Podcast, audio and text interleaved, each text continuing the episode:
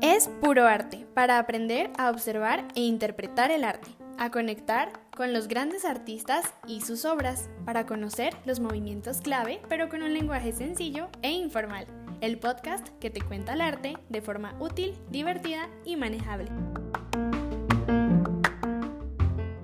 Bienvenidos de vuelta, ya saben que me alegra mucho saludarlos. Otra forma de conocer sobre arte es la lectura, así que hoy les hablaré sobre ocho libros esenciales que sí o sí deben leerlos o por lo menos conocerlos. Igualmente escogí para esta primera parte lecturas fáciles para iniciar desde ceros y con un vocabulario atractivo para que no se abrumen y conozcan de arte.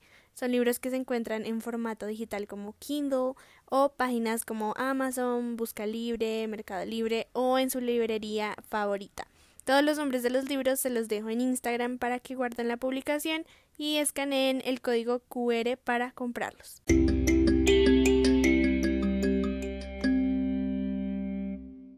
¿Sabían ustedes que el olor corporal de Miguel Ángel era tan insoportable que sus ayudantes no aguantaban trabajar a su lado?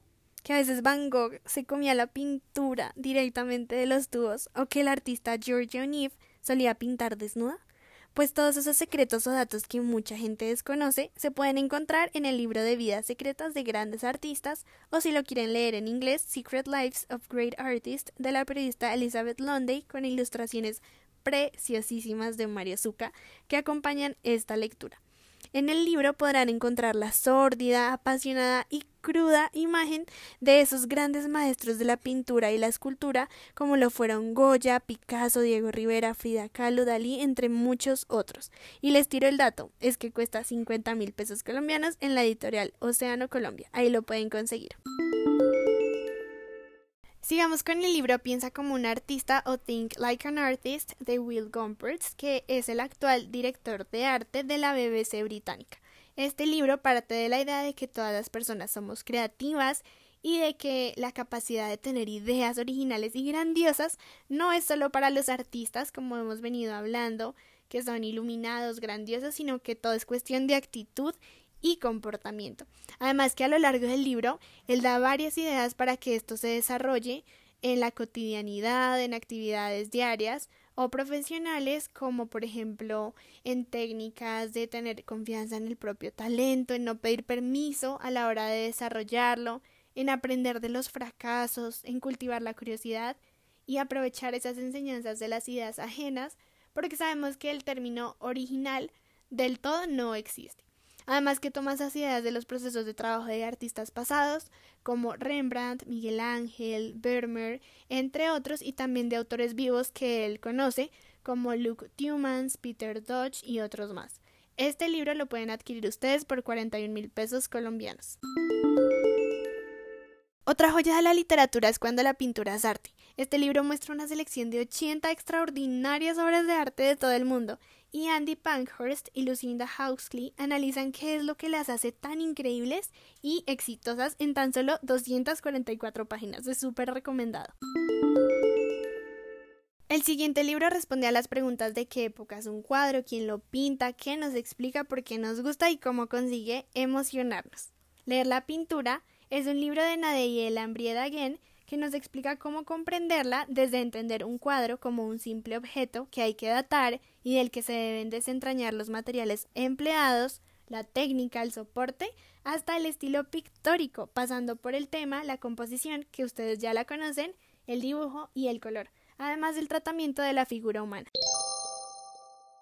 Otro libro que es de ese estilo es El arte de mirar de Susan Woodford, ya que ayuda a afinar la vista y le da mayor confianza a las personas a la hora de analizar imágenes, aparte que cuenta con un glosario súper completo de términos clave y abarca desde movimientos artísticos hasta la terminología técnica. Vamos ahora con 50 cosas que debes saber sobre el arte de la escritora Susie Hodge. Es un libro que combina perfectamente la introducción al conocimiento sobre movimientos, simbología y artistas más destacados de la historia del arte además que aborda los principales periodos barroco, renacimiento, arte flamenco, Egipto antiguo, así como los movimientos más destacados del arte, que es el moderno, el contemporáneo, el romanticismo, minimalismo, surrealismo o el arte pop. Vamos con unas preguntitas. ¿Saben por qué un flamenco es rosa o por qué la leche es blanca? Pues Colorama, el libro de los colores del mundo, responde a esto y da ejemplos. Esto es como un Pantone en la vida real. Un Pantone es un sistema de identificación, comparación y comunicación del color que se usa más que todo en las artes gráficas. Es el nombre comercial de un sistema de clasificación de colores, mejor dicho. Por último, este libro, antes de ser libro, fue una serie, una serie de televisión BBC con cuatro programas en colaboración con John Birch, que es escritor, crítico de arte y pintor británico. Después se convirtió en una serie de ensayos con el mismo nombre, y les hablo de modos de ver. Ajá. Es un libro que se concentra en el análisis de la pintura al óleo, en donde la premisa es que la vista llega antes que las palabras y que ésta establece nuestro lugar en el mundo, la forma en la que lo vemos y codificamos todo lo que observamos.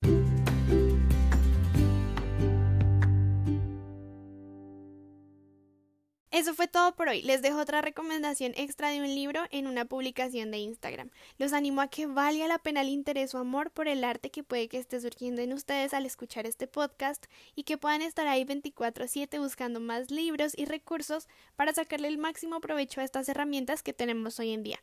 De verdad que leer es transportarse y qué bueno iniciar ese hábito en momentos en donde no podemos salir mucho de nuestras casas. Adiós, que estén bien.